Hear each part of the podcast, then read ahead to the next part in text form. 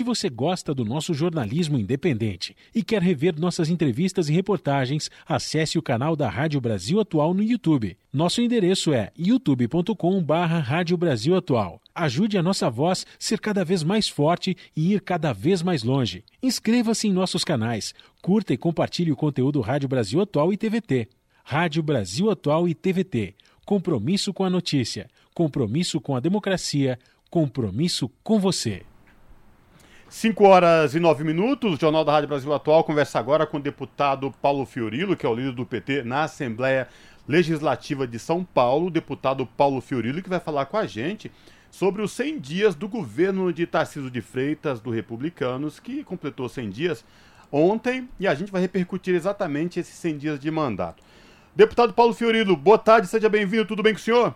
Boa tarde, tudo bem? Obrigado pelo convite. Um abraço aos ouvintes do Jornal Brasil Atual da edição da tarde. Estou à disposição de vocês.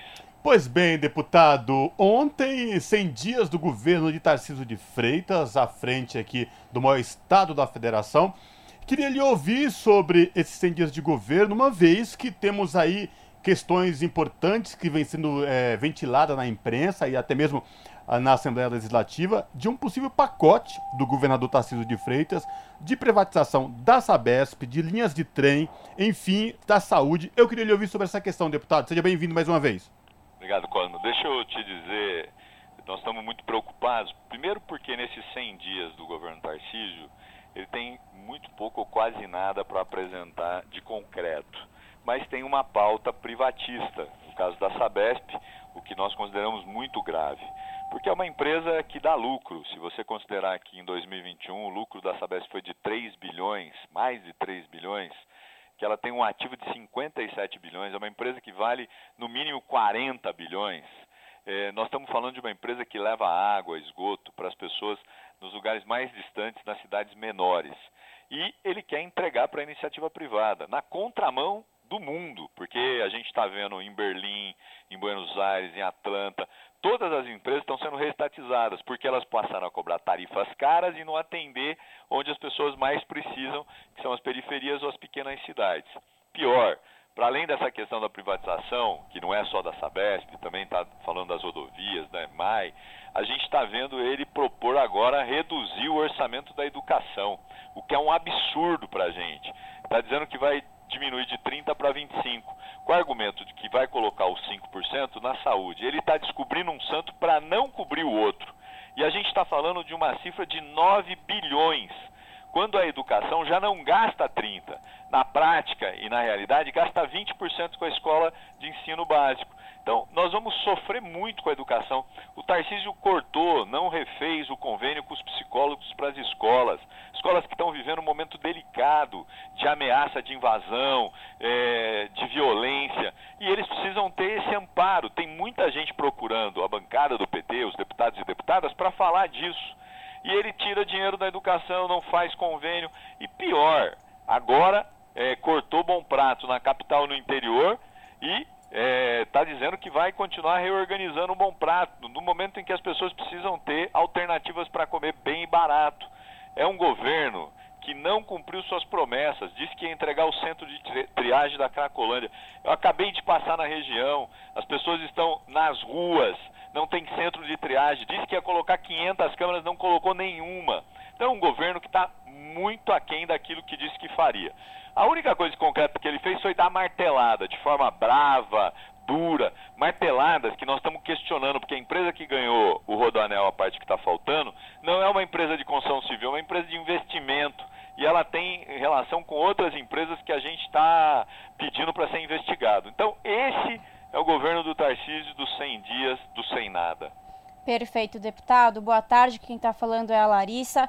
Bom, já falou de muita coisa aí, né? Bom, é, durante esses 100 primeiros dias governando o maior e mais rico estado brasileiro, Tarcísio até tentou mostrar solidariedade e preocupação com as angústias do paulistano do paulista. Foi até o município de São Sebastião, afetado pelas fortes chuvas, e foi ver de perto tudo que estava acontecendo ao lado do presidente Lula. Porém, deputado Fiorilo Tarcísio mostrou aí que não se importa tanto assim com o paulista, né, com o paulistano. Houve a greve do metrô, em que firmou acordo com os trabalhadores, mas depois aderiu a uma decisão da justiça e não cumpriu sua promessa.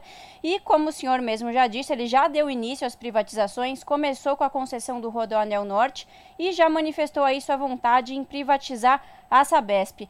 Como que o senhor deputado enxerga tudo isso? Tarcísio de fato está seguindo os passos de Jair Bolsonaro? Então, na realidade, Larissa, o Tarcísio tenta acenar para o bolsonarismo e para o centro, para o centro-direita, é, dizendo que é um governo técnico.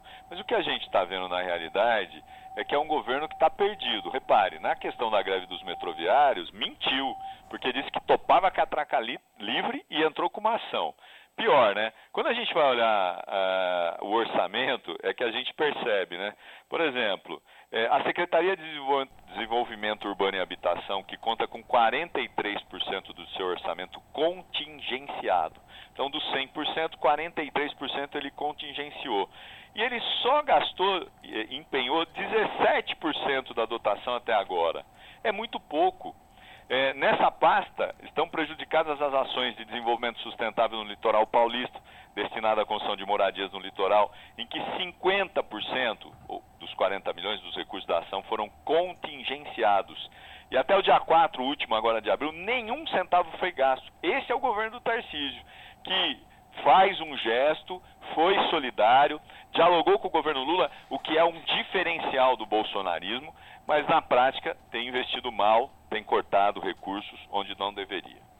Deputado Paulo Filho, vamos falar um pouco agora de educação, né? Estado de São Paulo, estado mais rico da federação, bem lembrado pela minha colega Larissa Bora, mas nós não temos a melhor educação do país, deputado Paulo Fiorilo. E recentemente, uma tragédia, uma escola aqui de São Paulo, um aluno é, esfaqueou uma professora, enfim, dessa violência exacerbada que não é só aqui em São Paulo, mas de forma geral e que joga luz a uma questão muito importante, que é na capacitação e investimento na educação, nos profissionais da educação e nos professores acima de tudo.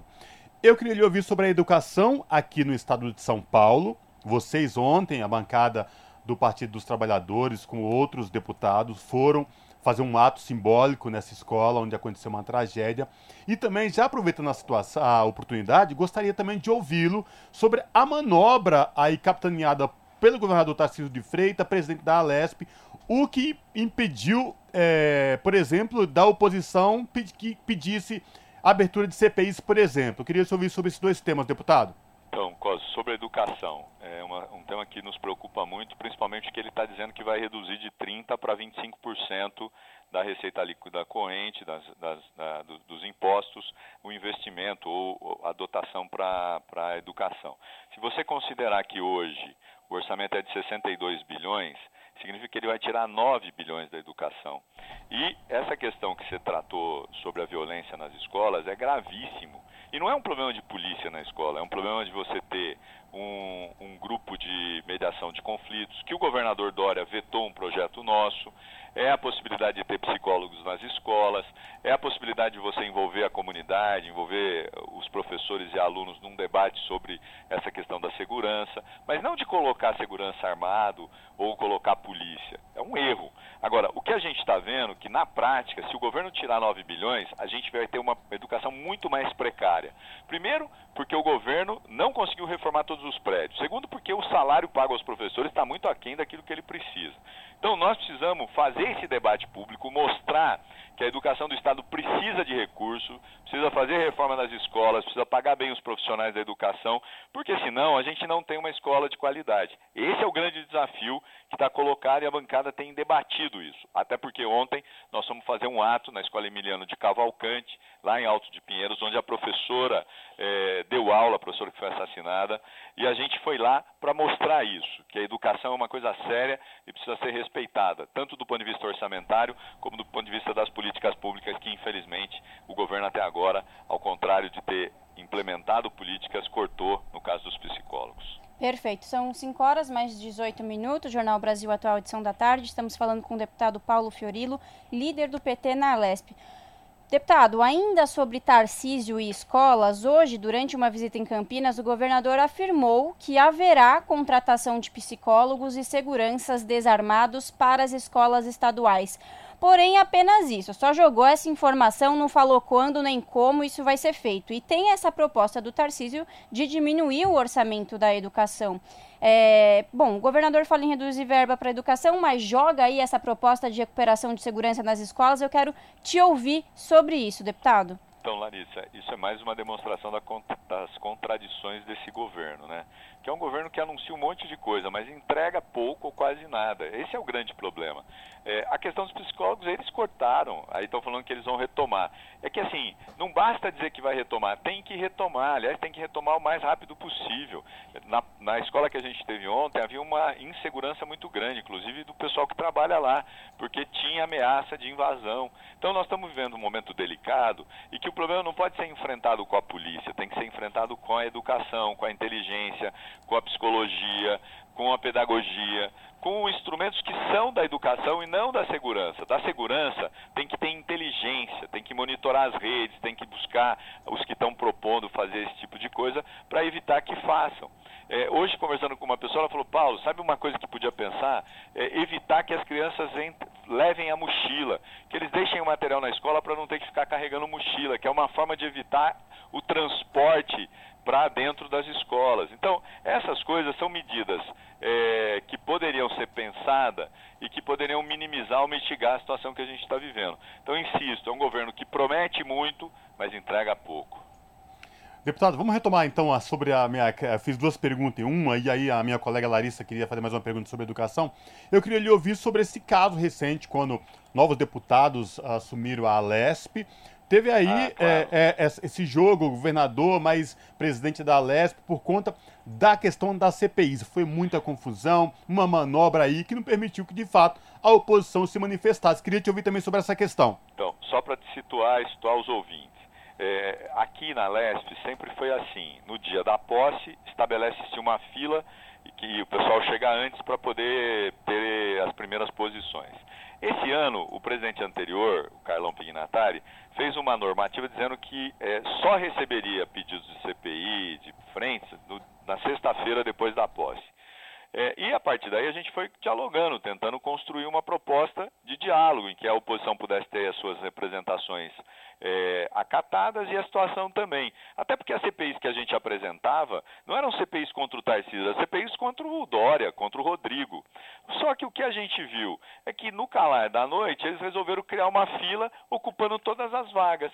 Isso fez com que a gente ficasse sem uma CPI, que é um instrumento da minoria da oposição e a gente está questionando na justiça. Fizemos obstrução, tivemos um diálogo com o líder do PL na, na, na reunião dos líderes e abrimos uma, uma, uma negociação para ver se a gente instala uma sexta CPI, que é a forma de poder ter a minoria representada através de um instrumento que faz parte dela. Então, isso começou mal e a gente não quer que continue desse jeito. Por isso que a gente está cobrando é, o PL, que é o o, partido tem o maior número de deputados junto com a federação, para que a gente possa é, resolver esse problema. Agora, depende também da boa vontade do governo para sinalizar a possibilidade de uma sexta CPI, que é o que a gente está querendo. Deputado Paulo Fiorilo, líder do, do, Partido dos Trabalhadores aqui na Assembleia Legislativa de São Paulo, vamos mudar um pouco de assunto. Vamos falar de habitação, por exemplo. Nesta terça-feira, vários movimentos que lutam por moradia digna na cidade de São Paulo e em todo o estado saíram às ruas para protestar e cobrar promessas do então governo, candidato hoje, governador Tarcísio de Freitas, do Republicanos, sobre essa questão da moradia. Também queria te ouvir sobre esse ponto específico, uma vez que na, na cidade também, no estado, há um déficit habitacional muito grande. Como é que está essa questão, essa discussão? Como que vocês enxergam o governo Tarcísio de Freitas nessa questão de moradia? Então, como eu te disse, é, com preocupação também, porque a gente está vendo é, o Tarcísio agora pela execução orçamentária. Ele congela mais de 40% do orçamento de habitação e pior, né, tem é, dotações na habitação que ele nem está usando, que não gastou absolutamente nada. Nós já estamos indo para o quarto mês. Então, se o governo não mudar a lógica da execução orçamentária na área habitacional, nós não teremos moradias populares, não teremos moradias para aqueles que mais precisam, que moram em áreas de risco ou que estão em programas é, para poder sair dessas áreas. Agora, o que o governo tem feito no caso da habitação é o congelamento das, dos recursos orçamentários e pior, em algumas rubricas não tem gasto absolutamente nada, é zero. O que nos preocupa muito, porque se o governo de fato quer construir, ele precisa começar a empenhar. Não dá para deixar para o final do ano, porque daí não vai construir absolutamente nada. A gente questionou aqui a extinção do CDHU, parece que o governo reviu a posição, vai manter, o que ajuda nesse debate, mas não resolve se não tiver recurso para ser investido. Deputado Paulo Fiorilo, para a gente finalizar o nosso papo, infelizmente nosso tempo está se esgotando, a gente tinha N pautas e assuntos para conversar. Queria abordar com o senhor um assunto muito delicado e ao mesmo tempo não menos importante, que é a questão dos moradores em situação de rua, moradores que né, vêm sentindo uma violência muito grande nos últimos tempos por parte da Prefeitura de São Paulo aí, que é, via justiça foi autorizada a retirar a barraca dessa população, mas no entanto retira barraca e não sinaliza onde essas pessoas podem viver com dignidade.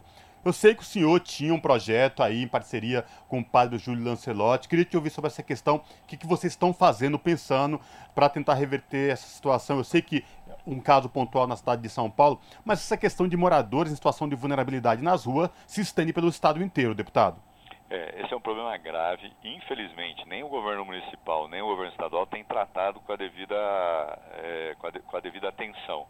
É, eu apresentei um projeto que foi depois denominado Projeto Padre Júlio Lancelotti, que era contra a porofobia, ou seja, a construção de obstáculos em áreas públicas que impeçam as pessoas de se abrigarem, de poderem sentar.